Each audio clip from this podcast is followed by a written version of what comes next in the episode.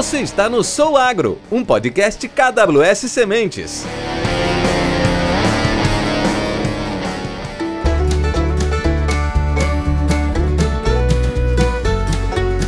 Olá, sejam todos bem-vindos a mais um episódio do podcast Sou Agro, um podcast da KWS Semente. Este com o objetivo de levar informações técnicas e de qualidade a todos os agricultores e profissionais do mercado do agro. Eu sou Maicon Paloski, especialista de silagens da KWS Sementes, e para o nosso episódio de hoje, vamos falar um pouquinho sobre silagem de milho. E para isso, vamos contar com a participação de um convidado especialista no assunto, o professor João Ricardo Alves Pereira. Ele é professor da Universidade Estadual de Ponta Grossa, no Paraná, e consultor na área de alimentação animal. Olá, Maicon, tudo bem? Ah, agradeço aí a, a oportunidade, o convite para participar desse podcast com vocês. Eu sou professor na Universidade de Ponta Grossa, no Paraná, Trabalho com área de conservação de forragens e nutrição há 25 anos e tenho uma empresa de consultoria na área de conservação de, de forragens há, há 20 anos. Tá? Então a gente tem uma, uma bagagem boa aí, uma, uma experiência já acumulada de, de bastante tempo aí e espero poder dividir um pouco nesse bate-papo com vocês aí. Vai ser incrível, professor. E já dando início ao nosso bate-papo e usando toda essa sua expertise no mercado de silagem de milho, nós gostaríamos de saber do senhor, professor, tendo em vista que a produção de silagem ela é feita em etapas e uma dessas etapas, ou a mais importante delas, é a escolha do híbrido. Pensando nesse segmento, você poderia comentar para a gente o que tem observado no comportamento dos agricultores na hora da escolha do híbrido?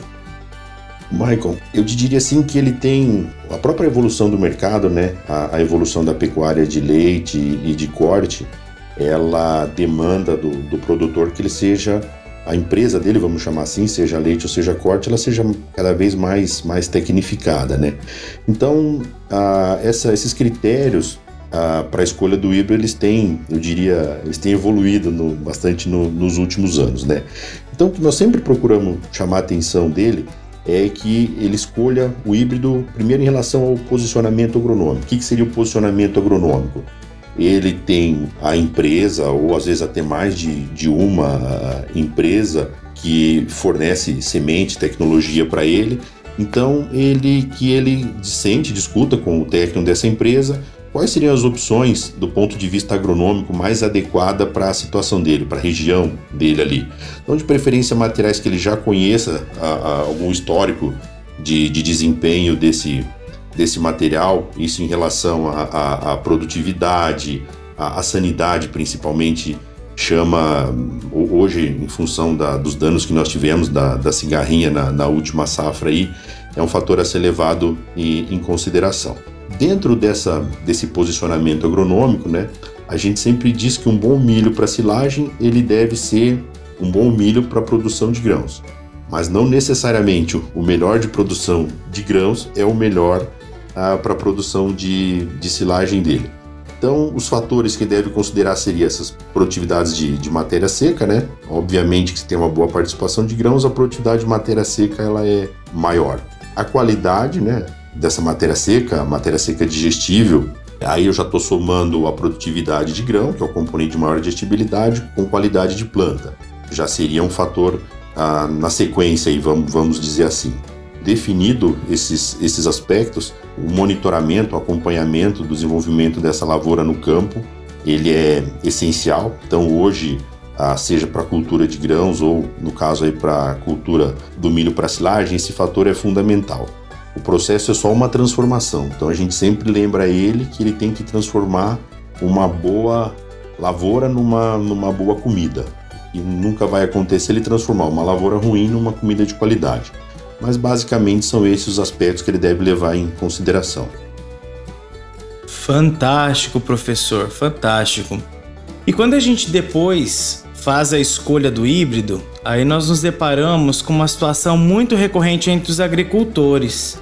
Professor, eu gostaria que o senhor comentasse um pouquinho agora sobre os pontos ideais de colheita para se fazer uma boa silagem, avaliando situações de campo ou dados que a gente possa recorrer para tomar a decisão correta no momento da ensilagem. Legal. Ele respeitando todos os procedimentos, né, os cuidados agronômicos por uma boa produtividade, é de se esperar que no momento de colheita essa lavoura ela esteja numa, numa condição ideal de, de sanidade. Vamos imaginar que ela não tenha sofrido tanto assim com a, com a estiagem, né? Então vamos imaginar uma planta de milho próxima do seu estado ideal aí. Uma maneira, eu, eu particularmente gosto de, de, recomendar primeiro uma maneira prática, que seria o, o, o enchimento de, de grão, o estágio de desenvolvimento do grão ali.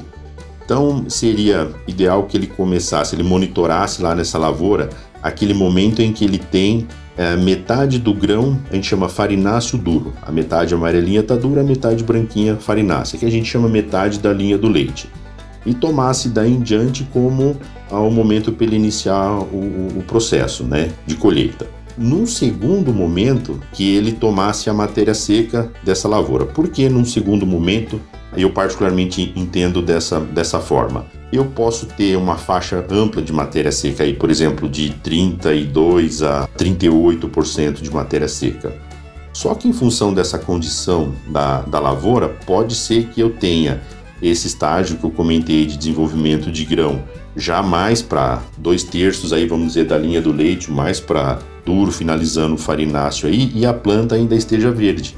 Então ele pode entender, às vezes, com a matéria seca, que ele ainda tem um fôlego maior aí, uma janela de corte maior aí, quando na verdade, se esse grão, à medida que ele for ficando mais, a, a maturação dele for avançando, ele for ficando mais maduro, ele vai ter um pouco mais de dificuldade para processar esse grão na hora da colheita. Então, o ideal seria esse, esse desenvolvimento aí, né? Do, a iniciar a partir da metade da linha do leite ou metade do farináceo duro.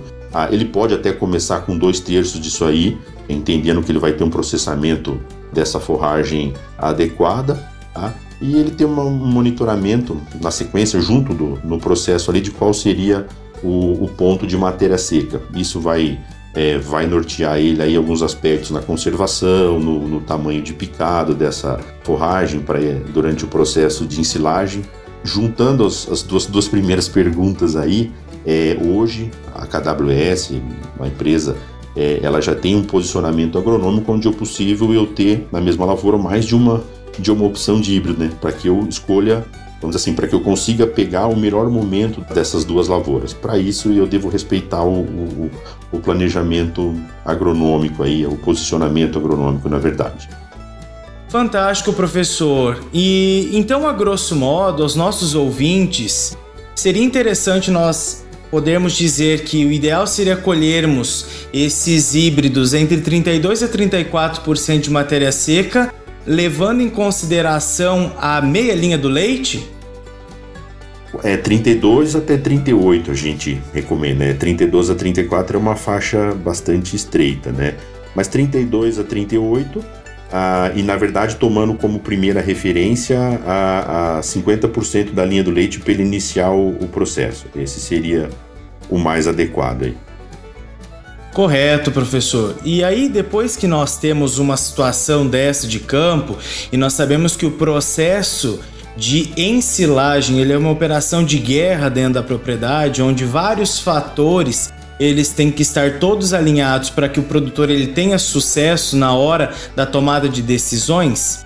Na opinião do senhor, quais os pontos principais que o agricultor ele deve observar no momento do planejamento de fazer a silagem? Bom, ele deve pensar na ensilagem, né? Como você bem colocou, é uma operação de guerra, né? Nesse planejamento lá no plantio. Então, a gente conversou alguma coisa, então ele pode planejar essa lavoura e ele deve usar isso aí de ter mais de, de um híbrido e ele imaginar qual vai ser a capacidade de, de colheita dele ali, se é máquina própria, se é terceirizado, geralmente para adequar esse ponto de corte, como a gente falou, com a, a, o momento da colheita, com a chegada das máquinas, o início do processo de ensilagem, é, é uma estratégia, né? Como, como uma operação de guerra mesmo, né? Então, a, adequando isso aí, então ele tem que entender que ele tem que pensar nisso já lá quando ele, ele plantou a lavoura. Quando chegar no momento da ensilagem, os fatores que ele deve ah, básicos ali do, do dia a dia. Ali. O acesso da lavoura até o silo, onde vai ser o, o lugar, se ele tiver que fazer algum reparo na, na estrada, isso já deve estar pronto para quando se iniciar o processo.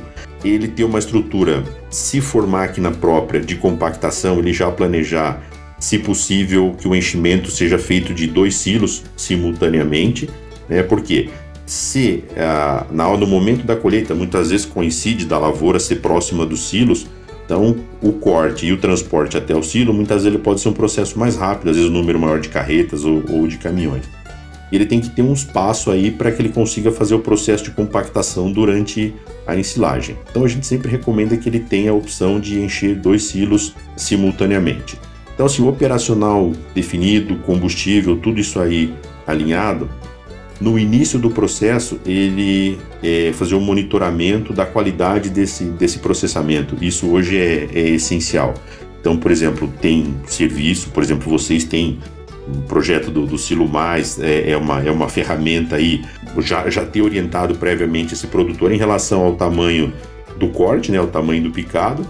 Como a gente comentou, às vezes ele tem que alterar isso em função da condição da lavoura, simplificando. Se a lavoura eventualmente passou do ponto, essa lavoura está mais seca, ele vai ter que reduzir o tamanho do picado o que, do que talvez ele tenha planejado anteriormente ali. Definido isso aí, o fundamental é acompanhar o processamento de grãos. Então ele pode fazer o teste do copo, né? Tomando aquele uma amostra ali de, de em torno de, de um litro ali, ver quantos grãos, não é para ter mais do que dois grãos inteiros nessa amostragem, então pode ser feito por ele ou por uma pessoa treinada por ele e acompanhando todo esse, esse processamento, desenvolvimento de, desse processamento durante a colheita. Isso é, é, fundamental, né? A gente sempre diz que a semana da ensilagem é a semana mais, mais importante da, da fazenda. Tá? Então, monitorando a, a, a qualidade, promovendo aí depois na, na sequência aí uma boa compactação, né, para garantir as condições ideais de fermentação até o, o, fechamento do silo aí. Então esse monitoramento na silagem eu te diria que é a parte mais importante aí e quanto mais ele tiver planejado, menores são os riscos dele.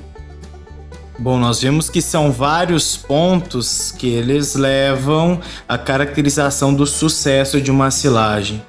Mas nós que trabalhamos com isso, esse ano nós fomos pegos de uma surpresa, um ano com tantas características atípicas no processo de silagem, situações de estresse hídrico, ataque de pragas e doenças. Professor, com o seu conhecimento, quais orientações práticas o senhor pode ofertar para os nossos produtores que estão passando por essas dificuldades agora com híbridos que passaram por situações de não caracterização como nos outros anos. Então, estresse hídrico, ataques de pragas e doenças que comprometeu a qualidade desses híbridos.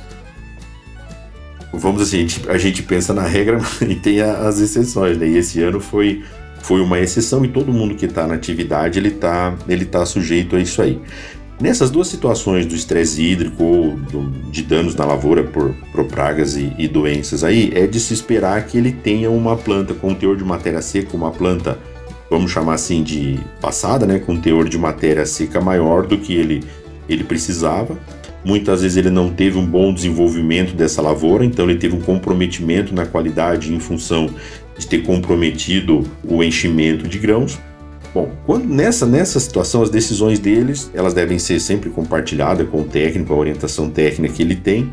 O que vai influenciar de primeiro momento ali é a decisão do momento de cortar. Então ele chega numa situação que às vezes a matéria seca, a lavoura já está comprometida, mas o enchimento de grãos ele não seria o ideal. Só que muitas vezes essa planta está numa condição fisiológica que não tem o enchimento de grão, ele acaba sendo muito pequeno em relação às perdas. Ele vai, ela vai ganhar pouca qualidade e as perdas vão ser superiores a esse ganho. É, uma das coisas que ele tem que abrir mão, como eu disse, provavelmente é o tamanho do, do picado. Ele vai ter que reduzir o tamanho desse picado para que ele tenha uma eficiência de compactação melhor, né? porque aí no segundo momento o que ele começa a colocar em risco é a, é a conservação. Né? Então ele vai ter que ter uma redução no tamanho desse picado, provavelmente, uma atenção redobrada aí no processamento de grãos, porque muitas vezes esses grãos eles estão num tamanho é, menor, eles não estão com aquela é, dureza, aquela textura adequada ao processamento, né? Então a gente na prática a gente chama de grão xoxo, né? Então ele, ele, ele não é, é mais difícil dele ser quebrado mecanicamente dentro, dentro da máquina. Caprichar, como eu disse, de, de, de forma mais intensa na, na compactação, na vedação dessa, dessa silagem, ele certamente vai ter que fazer escolha de, de um aditivo para ajudar nesse processo, porque parte dos açúcares, vamos dizer assim, se a matéria-prima para esse processo de fermentação, eles certamente vão estar abaixo do, do esperado. E assim, cuidado redobrado. Essas são as, as, as dicas aí. Fechar bem esse silo. E depois essa correção de qualidade não tem outra alternativa senão ele corrigir na elaboração da dieta aí. Vai demandar mais mais grãos aí, geralmente milho, para corrigir o valor energético que ficou baixo. Legal, professor. É, nós sabemos que alguns temas, como o uso de aditivos, barreiras de oxigênio e outras novidades que nós temos para o processo de armazenagem de silagem, muitas vezes ainda são uma mistificação para o produtor. Como o senhor, sendo um professor, um consultor, tem observado essas novas tecnologias que elas estão vindo para ajudar o produtor? Eu diria que ela é um ajuste fino para quem faz a coisa certa. Todo esse histórico aí que a gente eu tive a felicidade de acompanhar bastante tempo aí, é, lá atrás se colocava isso como uma salvação de problemas, né? E na verdade, como o próprio nome diz, é um aditivo, né? Então ele vai adicionar a, as etapas do processo. Então, é, são, são, tecnologias que elas têm que ser cuidadas ah, desde a aplicação, né? Então, por exemplo, tecnologia de aplicação é uma coisa que a gente ainda vê no campo bastante, deixa bastante a desejar. Ele comprou, geralmente são micro-organismos, e muitas vezes não é diluído na água como deveria. A, a aplicação às vezes é feita com pulverizadores, postal, ou às vezes até mesmo a gente vê de, de alguns é, que já foi usado até defensivo na, naquela mesma bomba de, de aplicação. Uh, enfim, ele acaba comprometendo o momento uh, ideal disso aí. Então eu diria que é, se, uh, se ele fizer a decisão de usar esses aditivos, é, hoje a gente já trabalha bastante na questão da estabilidade aeróbica, que é o pós-abertura, tá? eles certamente vão, vão somar no processo desde que respeitadas as condições ideais de uso aí. O produtor ele tem que ter uma percepção de valor em relação a isso aí.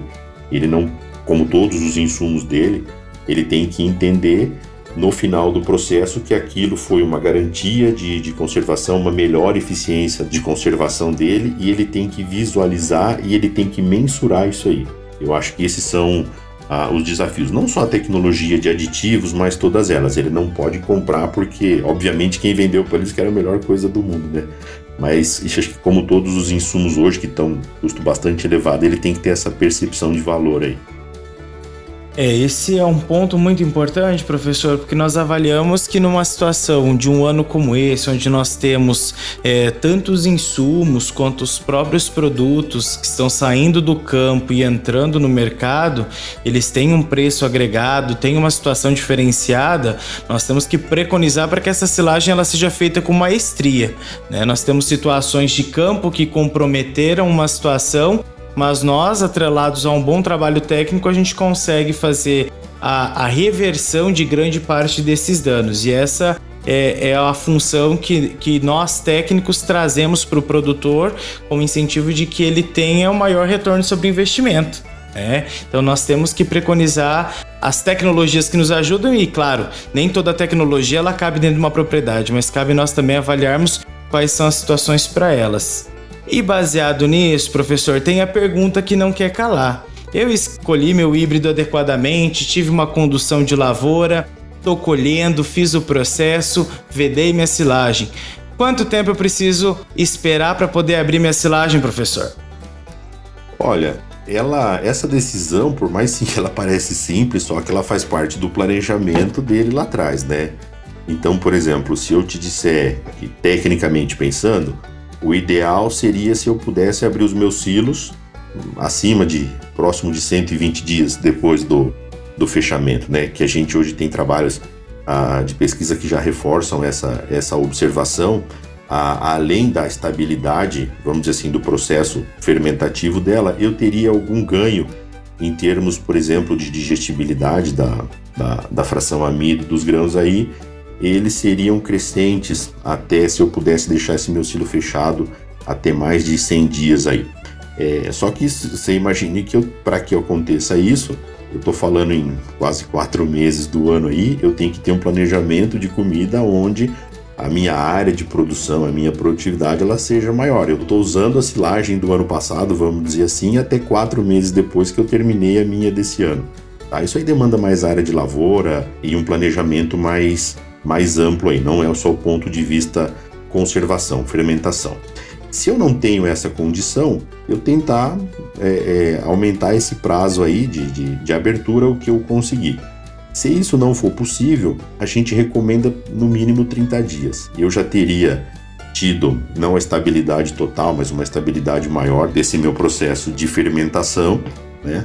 E, e aí eu vou partir para abrir isso aí. Por que, que essa, essa, essa tensão a gente tem que ter aí? A questão até da estabilidade aeróbia, né?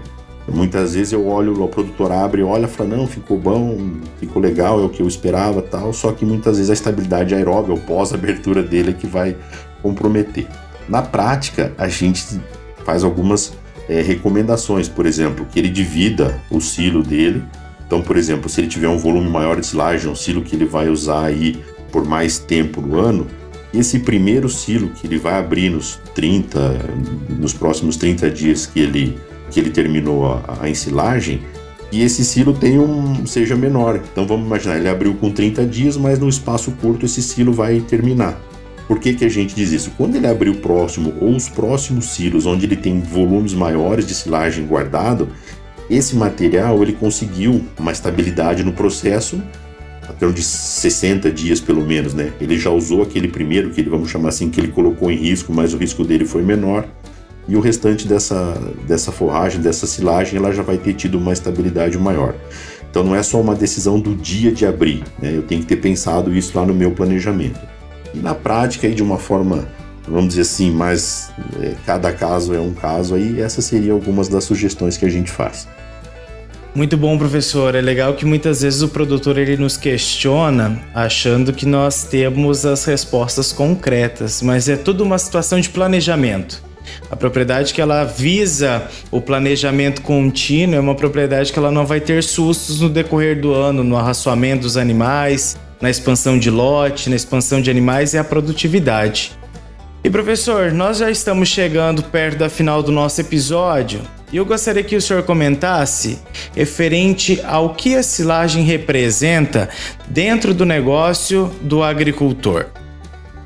Olha, eu diria o seguinte, ela é uma empresa, né? Então, assim, hoje seja uma empresa de produção de leite, uma empresa de, de produção de carne, ele tem que enxergar, independente do tamanho hoje da propriedade dele. Eu sempre digo que o produtor ele pode ter 10 vacas em lactação e, e tocar aquilo como se fosse uma microempresa. E ele tiver duas mil vacas em lactação e como uma, uma mega empresa. Então, os dois devem ser conduzidos da mesma maneira. E a silagem, ela é a principal matéria-prima que os animais dele vão transformar em leite ou em carne, né? Então se imagine que qualquer empresa, a principal matéria-prima que ela vai transformar no produto final dela, ele deve receber toda a atenção da, da mesma forma, né? Então, por exemplo, você pega a. Você ainda comentou, nós passamos por um ano de, de estiagem, né? Então, quem vai ter o menor custo de matéria-prima para transformar em carne ou em leite. Aquele produtor que já vem fazendo um planejamento que nos anos da, da bonança, vamos chamar assim, ele tentou sempre guardar um pouco mais de comida, né, de, no caso silagem aí, para esses momentos de, de estiagem. A silagem ela representa em média aí quase 50% é, ou mais, dependendo da, da, da produtividade da, da, do rebanho dele, né? Então entre 30, 60% quase aí da matéria-prima, ele vai transformar principalmente leite em leite todo dia.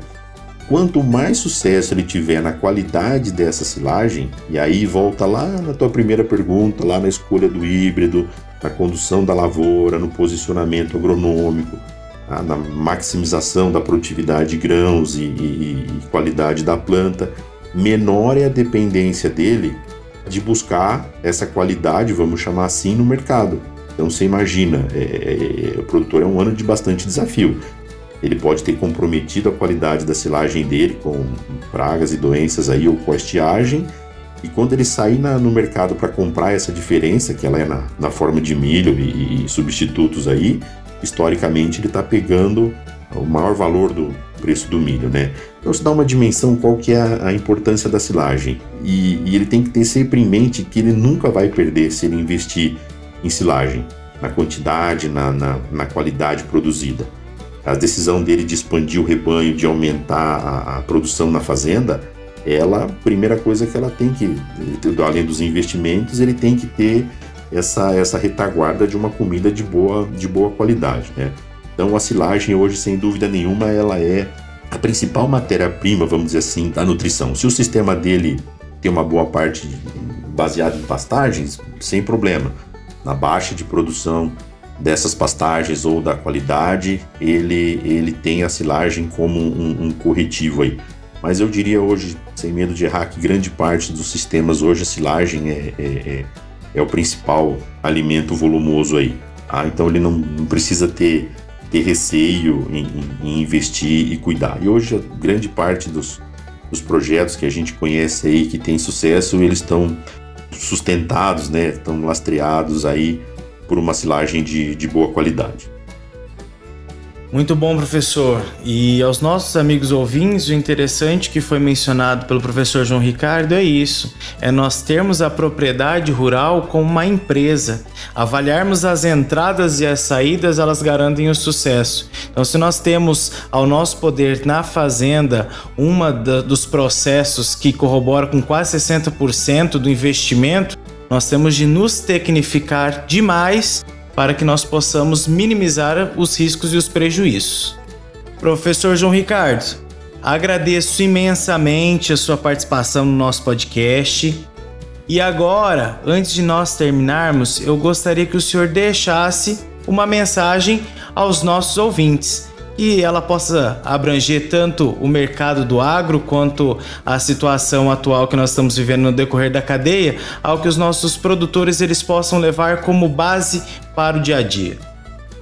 Olha, eu acho que esse ano é um ano de bastante aprendizado para o pro produtor e não vai ser o primeiro e também não vai ser não vai ser o último. É um ano bastante desafiador para ele e como a gente sabe é o ano eu imagino aí que historicamente é um ano dos maiores custos de produção. Quando a gente olha, não é só o valor recebido pelo produto, né? Então, se nós olharmos hoje aí preço recebido pelo litro de leite, o preço recebido na arroba do boi, historicamente era, nosso, era o sonho de consumo dele, né?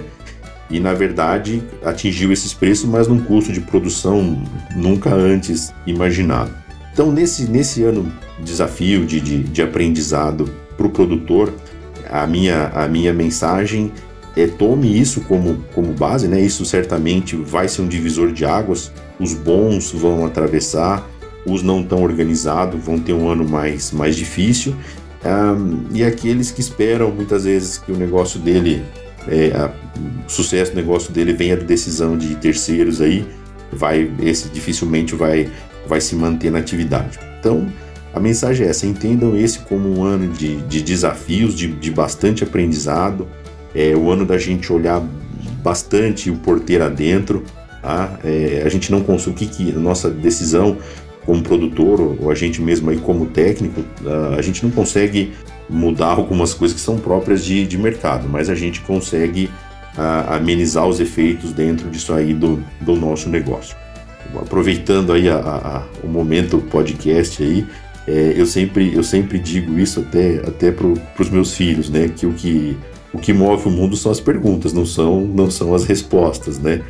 Então, nós, você no teu trabalho aí, que é um trabalho bem, bem bacana, atendendo direto produtor aí, uh, nós sempre vamos estar à disposição para ajudar e que ele nos enxergue como parceiro para atravessar esse, esse desafio. Certamente lá na ponta nós vamos chegar muito mais fortes e eficientes do que nós nós entramos nessa, nesse momento aí.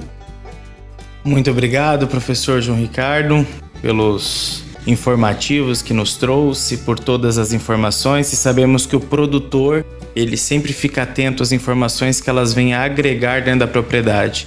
Sabemos que a cadeia produtiva ele é um mercado onde necessita de informação técnica coesa de pessoas que trabalhem visando com que o produtor ele tenha lucratividade e prosperidade nos negócios.